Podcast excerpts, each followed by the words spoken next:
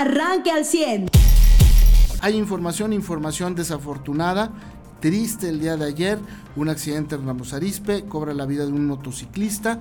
Eh, es, eh, si no me equivoco, el segundo en esta semana. Eh, que tiene un accidente y que desafortunadamente pierde la vida. Y otra tragedia en Arteaga, ahora aparentemente ahí en, un ejido cerca de San Antonio de las Alazanas, un hombre que le priva de la existencia a otro por una disputa de terrenos. Esto a nivel local, pues una noticia muy, muy desafortunada.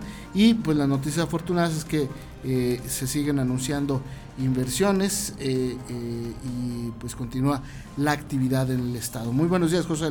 Muy buenos días a todos. Pues así es, tragedias, ¿no? Las que enlutan el día de ayer. Digo, una semana en la que hemos tenido bastantes accidentes, muertes, suicidios, todas las, las que pues podríamos decir que son completamente prevenibles, ¿no?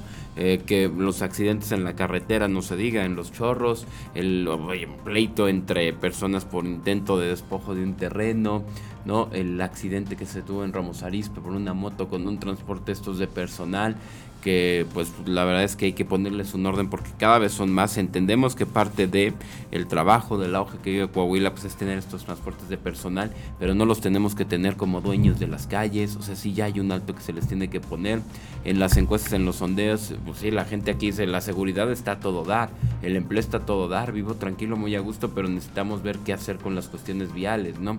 Eh, hemos tenido los diferentes accidentes que le hemos mencionado esta semana, la pasada, eh, no se diga cuando empieza el alcohol, ¿no? En, la, en las temporadas de posadas y cuánta cosa. Eh, sí, qué pena porque pues, somos una sociedad, vaya, que ya lo hemos dicho, ¿no? Eh, eh, bastante, bastante agresiva, bastante violenta, ¿no? Lo somos en, digo, nuestros tratos entre nosotros, los delitos aquí no están siendo gente del crimen organizado que mete ayer, pues el tema de un escopetazo, entra las muertes violentas, o sea, fueron entre personas que igual y se conocían, se ubicaban y todo. Entra en muerte violenta esa y se va al registro de Coahuila, ¿no? El, el, el tema de, de, de, los accidentes, pues bueno, ni se diga que es algo de lo que nos duele. El tema de los suicidios también entra entre las muertes violentas, ¿no? Entonces, pues sí, la sociedad tenemos mucho que trabajar. Si hay cosas que, que están en nosotros, ¿no? Que, o sea, lo del tránsito, sí, a la autoridad de que esté en turno, ya sea Ramos Arispe, ya sea en Saltillo, en Arteaga. Pero el tema de la sociedad es, eh, por ejemplo, en, Ramos Arispe ya se ve el alcalde en el 2024, toca elección de alcaldes, ¿no? Y, en el, y se va, a lo mejor se puede reelegir en Saltillo, a lo mejor en Arteaga, pero en tres años más se van estos alcaldes, llegan nuevos, lo que nos vamos a quedar aquí es, si Dios quiere, la sociedad, ¿no? Si hay temas que en los que en la sociedad no podemos esperar a que el gobierno haga algo, nos diga qué hacer, al contrario hay que entender que los temas de sociedad se trabajan primero por nosotros, ¿no? Y para nosotros. Sí que lamentable los accidentes que estamos teniendo, ¿no? Digo, en un país que ya está convulsionándose por diferentes cuestiones, ¿no? Pues la sociedad como que no está en momento de, de, tomarse los lujos, ¿no? De, de, actuar de manera, vaya, no deseada o no idónea para el, para el desarrollo del país. Así es, y pues allá en la Ciudad de México vuelven a encontrar otra mujer asesinada en la vía pública. Eh, no paran los feminicidios allá en la capital del país y en la zona metropolitana y conurbada. Eh, fue encontrada una mujer. Hasta este momento hay mucho hermetismo en, eh, las investigaciones que se pudieran dar y vamos a esperar a ver si hoy surge más información. Y a nivel internacional, pues el día de ayer los norteamericanos prácticamente terminaron su elección. Todavía faltan algunos conteos eh, pero me parece que eh, mm, sin, hablar de un empate técnico, porque sí hay una ventaja de los conservadores, perdón, de los republicanos sobre los demócratas, eh, Joe Biden no sale tan raspado como él incluso él mismo hubiera esperado. sí pierden algunas gobernaturas, otras pues que ya las tenían los republicanos las mantienen. Eh, sí pierden eh, eh, escaños en la Cámara, perdón, en el Senado sobre todo, y ahora hay una ligera ventaja de los republicanos, pero no tienen una mayoría absoluta los republicanos como para que pasen sus iniciativas y decisiones, como tampoco los demócratas. Es decir, será un proceso de negociación el próximo, los dos próximos dos años, ¿no? Entonces, eh, en eso en el Senado y en la Cámara de Representantes sí hay una ligera ventaja de los republicanos. Pero en la carrera presidencial, José Luis, y máximo por los estados que pierden y ganan ambos partidos eh, y los distritos, pues no hay una clara ventaja. Eh, uno podría pensar que Biden perdió, pero no perdió tanto. Y, y, otros podríamos pensar que si Biden perdió algo, pues lo pudo haber ganado Trump y no lo ganó Trump tampoco. Entonces, eh, eh, eh, en el caso de los republicanos, de Santis es el que crece y, Trump cae en comparación de los dos que, que, pudieran ser candidatos republicanos y Biden pues va a esperar a ver si se reelige o no o a ver si sale un candidato o candidata que pudiera ser Kamala Harris pues que, que, pueda repuntar en las encuestas pero no, no es una, una derrota estrepitosa ni intensa ni fuerte para Biden, eh, eh, aunque sí pierde, ¿no? Pero eh, pues ya, ya terminaron los comicios. Faltan algunos conteos. Este... Arizona creo que todavía no lo, definen, pero todo indica que sería, aquí dice que es para demócratas, virtualmente ganador, 51% a 46% para los demócratas. Y sí, el cambio, ¿no? El, tema de Mark Rubio o Marco Rubio que, que gana en Florida, ¿no? Un 57.7%. Creo que ahí es el tema donde eh, va, va, a estar el peso, ¿no? Creo yo, de, de, los republicanos, ¿no? Con, eh, con Marco Rubio. Eh, y, y, pues todo ese sureste de Estados Unidos que ya se pinta republicano. Ahí es donde va a estar el peso, creo que yo. Había estado, y que había estado definiendo la elección a, favor de los demócratas. Pero eh, vamos a ver qué es lo que sucede, porque hay estados eh, muy, muy peleados de los demócratas que, han mantenido, ¿no? La costa ahora, que es California, Oregon hasta Washington, pues sí, sigue siendo de los demócratas, ¿no? Junto con muchos estados del, del norte. Entonces sí, pues como señalas tú, si está un poco balanceado, hay que ver ya el conteo en comparación no con población, sino con los colegio. Eh, acuérdense que la elección de Estados Unidos ajá, es colegiada, es decir, no vale lo mismo. Por eso es que ahorita hacíamos el hincapié en, en, Florida, por ejemplo, en California, que son estados que, que valen, que cuentan más, ¿no? De Y regresando a México, José, lo detuvieron al hermano del Marro ayer por la madrugada. Esto desató una ola de violencia, vehículos incendiados, bloqueos allá en Guanajuato y se contabilizaron nueve muertos. Otra masacre, ¿verdad? Otra masacre, masacre en eh, eh, un bar eh, de Apaseo el Alto, allá en Guanajuato, pues municipio donde opera el cártel de Santa Rosa de Lima. nueve muertos, pues ya ahí entró la Guardia Nacional, ya entró el ejército Nadie ha podido detener a la delincuencia realizada. No sé si tendremos, tendremos que traer a los eh, Vengadores, ¿no? O a ver qué dice hoy la, conferencia matutina, porque no se ha podido hacer nada. Guanajuato es un estado eh, eh, de, ¿cómo le llaman? Pues un estado, tiene un nombre políticamente hablando, pero es un estado muy inseguro eh, donde están matando gente a diestra y siniestra con masacres como esta. Así es, cuatro mujeres asesinadas y cinco hombres en un bar. No, no hay hasta el momento que publiquen que estas personas sean daños colaterales o tuvieran relación con un grupo eh, que mencionas. Pues sí, la fiscalía, como bien lo señala, solo dice las, las mantas o lo que se encontraron eran alusivas a un grupo delictivo que sí se pudiera tratar de que el ataque iba dirigido, ¿no? Y eh, no, detienen a ninguna persona, como ya señalabas, solamente incautan tres vehículos. las personas preparan un ataque en grupo y después huyen por otro vehículo. Es decir, esto fue algo planeado, no fue algo que salieran al topón, ¿no? Con estrategias. Lo que quiero, a lo que voy es las estrategias que tenían este grupo delictivo para atacar fue suficiente para para pasar por encima de las autoridades que, estuvieron o que respondieron, incluida Guardia Nacional. Eh, su, tema de nos vamos en tantos vehículos y huimos en uno, nos dispersamos de otra manera, pues está funcionando, ¿no? Las, las estrategias al crimen.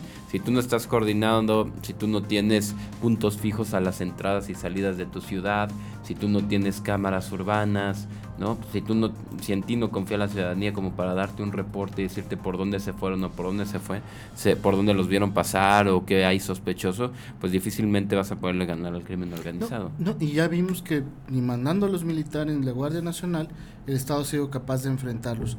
A lo mejor tal vez porque se hacen de la vista gorda, ¿no? Sí, tal vez. dejan que hagan y deshagan.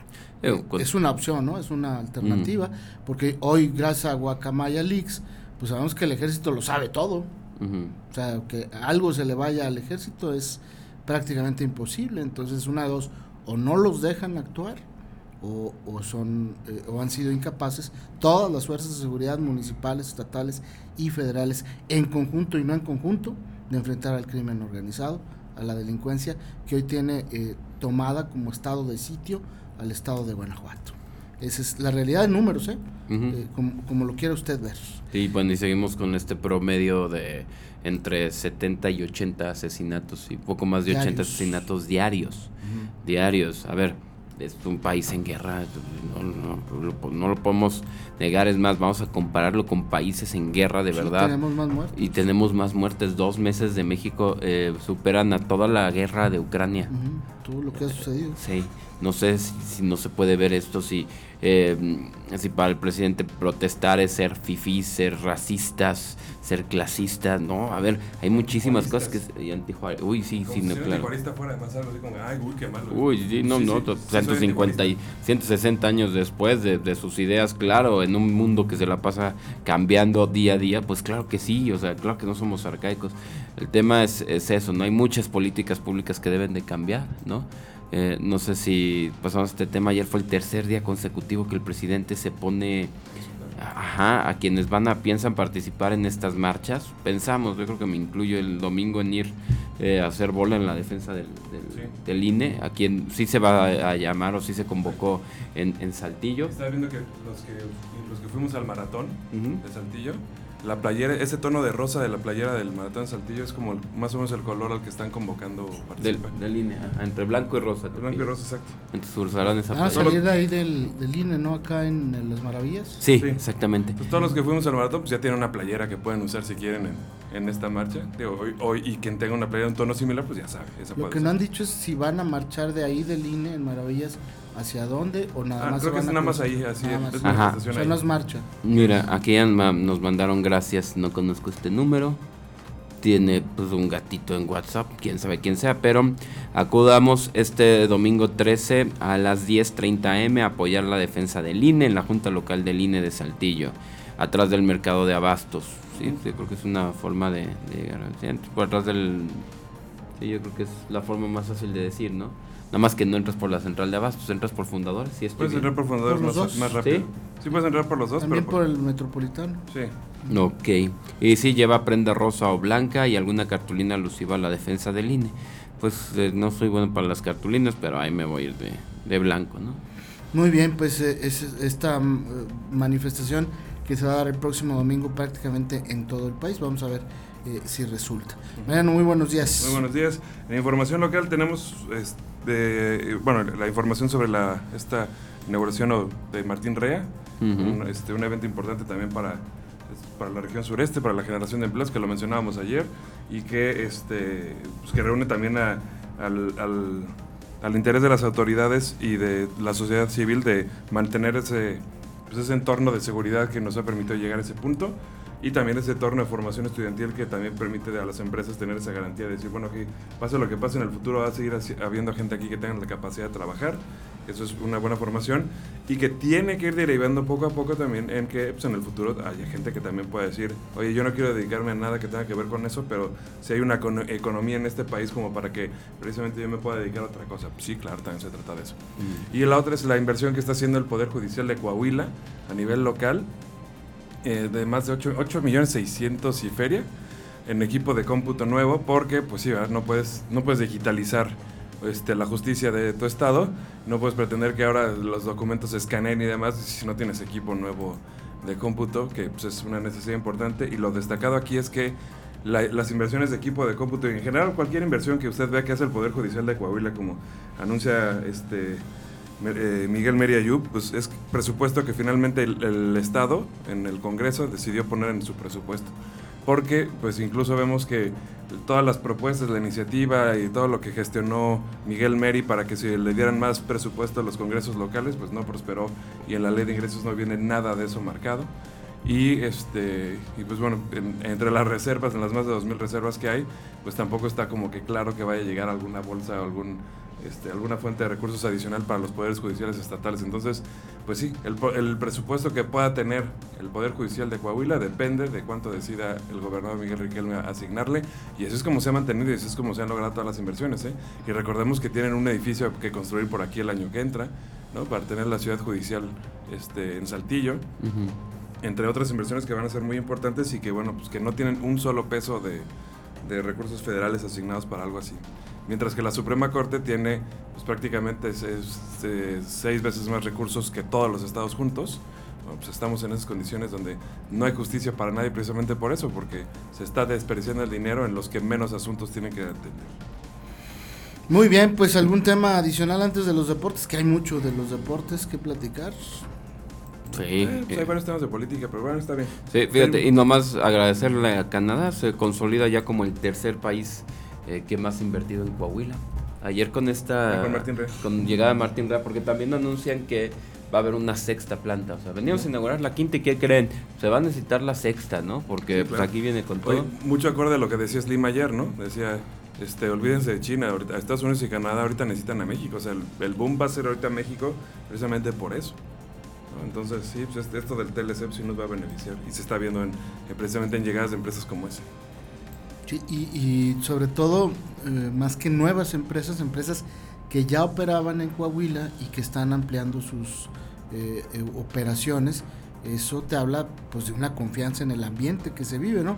Porque pues pelearte una empresa es eso, los secretarios de fomento económico, ese es su trabajo, ¿no? Y, y, oyen de que viene alguna empresa, por ejemplo, ahora que Elon Musk estuvo en Nuevo León, pues te empiezas a mover, ¿no? ¿Y qué, qué va a traer? Va a traer Tesla, va a traer los cohetes, va a traer, ¿qué va a traer? Y, entonces entras en una lucha y, acá tengo unos terrenos y te los dejamos más baratos y, claro, y, no pagas predial. Ajá. y, es una competencia, ¿no? Que es válida y que, pues, que ha sucedido toda la vida. Pero una empresa que ya está aquí y, que ya está operando y que te dice vamos a invertirle 100 millones de dólares más porque nos vamos a ampliar, quiere decir que yo ya no me voy a ir de aquí es decir, eh, eh, estoy contento. Y aquel boom de las maquiladoras en por ahí de los 95, 94, eh, se desapareció aquí en Saltillo, de repente a la mitad, un poco antes de la mitad del sexenio de Montemayor, había maquiladoras hasta dentro de la ciudad. y, y, pum, se acabó el sexenio y se fueron esas maquiladoras. ¿Qué pasó? ¿Qué pasó? No sabemos. ¿Por qué se fueron tampoco lo sabemos? Pero hoy no hemos visto salida de empresas. Por el contrario, las que ya están operando siguen creciendo. O sea, imagínate que tienes una empresa como Martin Rea, para poner un ejemplo así de ayer, no irnos nada lejos. Opera en 10 países, ¿no? Ayer lo que estaba viendo y de repente te, eh, te empieza a decir, no, la siguiente eh, planta no la va a poner en Brasil, no la va a poner en Canadá, ni en Estados Unidos, ni en España, ni en Sudáfrica, ni siquiera en Japón o en China, donde podría encontrar mano de obra más barata, ¿no? Que, eh, que en Brasil, Sudáfrica, China. No, la va a poner en México. ¿Por qué? Ah, Por la calidad. Nota al pie, en esos países donde pagan más vacaciones. Donde dan más vacaciones que en México también, ¿no? Este, la va a poner en México por el tema de la calidad, ¿no? Y qué bueno que de todas las plantas que esté poniendo dentro de México, ¿no? Porque luego tuvo una temporada de abrir y abrir en Querétaro cosas por allá. Digan, no, es que en Coahuila está mejor, ya no batallamos y aquí, nos, aquí hay certeza, ¿no? Pues sí, así está la cosa. Bien, pues en los deportes, acá los vecinos de los Tigres, pues la crónica anunciada de un despido, eh, eh, el Piojo Herrera, él dice que lo agarraron desprevenido. Eh, yo digo, creo que es una respuesta política, pero pues se veía venir, ¿no? El Piojo hizo declaraciones que dolieron a la afición de Tigres, que seguramente dolieron a los jugadores y al equipo. Dijo, es un equipo viejo. Eh, eh, eh, y dolieron también a la directiva que ayer a través de un comunicado por las redes sociales confirmó la salida de el Piojo Herrera de la dirección técnica de Tigres. Se manejan muchos nombres, un argentino que estaba con River, que ya dejó el equipo, también a Diego Coca. Curiosa y sospechosamente ayer también eh, le da la despedida del Puebla a Nicolás Larcamón, este argentino también, pues que sorprendió en Puebla, ¿no? Eh, que eh, se mencionaba mucho para Chivas, Chivas ya tiene entrenador que es un europeo, y ahora pues no, no, duden que pueda dar el campanazo Tigres con Nicolás Larcamón, que hizo muy buen trabajo en Puebla con un equipo, digamos, muy humilde, muy eh, no quiero decir humilde por, por, malo, sino humilde en nómina, por de jugadores que muchos de ellos pues ya, ya están eh, en la antesala del retiro y otros muy jóvenes y contrataciones de extranjeros que no eran tan rimbombantes y que en Puebla se convirtieron en buenos jugadores. Así es que eh, quién sabe si Nicolás pueda entrar en los planes de los Tíqueres. Y Puebla, pues quién sabe a quién vaya a traer. se trajeron a Nicolás Narcamón así, en ese esquema. Un entrenador muy discreto, muy eh, sobrio y que la vino a romper a México. Sí, claro, habrá quien me diga, ¿y qué hizo con Puebla? No, pues no los hizo campeones, pero pues, e, ese equipo de Puebla no es como para ser campeón. Eh, pues fue protagonista de todos los torneos gracias a la dirección de Nicolás Narcamón. Eh, y el Juego de México, que yo honestamente no lo vi, este, la verdad es que tenía mucha chamba y, y, ni sabía qué hora era. Pero José sí lo vio y, nos puedes dar la crónica. Sí, te voy a ser honesto. Después de. Hubo un ratito al principio del segundo tiempo, a la mitad, que, me iba a quedar dormido. La verdad es que. Eh, sí, ¿A qué hora fue? A las 2 de la tarde, a la hora de la comida. Casi nadie sabíamos ya. Sí, no, no. este. No, pues porque todos estábamos esperando el segundo juego de, México, ¿no? El del próximo miércoles. La verdad es que creo que el planteamiento que se hizo, ¿no? Del Tata, pues fue contra Irak fue para ver cómo van a jugar contra Arabia Saudita. Que eh, en el Mundial lo que México tiene contemplado, lo que se espera por pronósticos es que Argentina gane 3, eh, eh, el, contra, perdón, Polonia, pues tengamos un empate y todo se decida en quién recibe menos goles que Argentina y quién le mete más goles a, Arabia Saudita. Esta reflexión la haces por el juego de ayer, ¿no? Sí, exacto. Y el planteamiento creo que sí le salió bien al Tata. Alexis Vega mete un golazo al minuto 4, la verdad una jugada muy bien hecha. Busquen ese gol, es, un centro muy difícil de poner en movimiento y luego eh, rematarlo de primera y con barrida para superar al último defensa sin, sin quedar en fuera de lugar. O sea, una jugada de pizarrón que le salió padrísimo, pero después se te repliegan y te hacen esa llamada línea de 5 que en realidad es línea de 10 en, la cancha, ratonero. No meten gol en todo el primer tiempo y ya hasta el minuto 48, es decir, entrando en el segundo tiempo hace cuatro cambios. Uno de estos cambios es, es Funes Mori, con, con, jugadores que sí lo habiliten, ¿no? con Gallardo, con eh, Antuna, que fueron los que entraron a meter gol. Eh, me dio gusto que Funes Mori reencontrara el gol después de que cuánto llevaba, igual que Gallardo, cuánto llevan sin meter un gol en selección nacional. no olvídate de selección, ni en sus equipos. Ni en sus equipos. Bueno, lo último que vimos de, de Fallas Mori fue el penal, ¿te acuerdas? El que se va en, la final fallando un, semifinal, ¿no? Fallando un penal. Sí, pero en este torneo ni siquiera jugó. Sí, no, no. El día que jugó no hizo nada. Y la verdad es que ayer lo vimos corriendo, lo vimos con energía, lo vimos. Fallar un penal en el fútbol, para mí siento que equivale a como si nosotros salimos con fake news. Ándale. eso es como. mira, como que debe ser lo, Es como tener una exclusiva con alguien de hacerle una pregunta babosa que cualquiera le habría hecho. Decía don, eh, eh, este señor Marcos, el cronista de fútbol, eh, que un, un penal fallado era un penal mal tirado.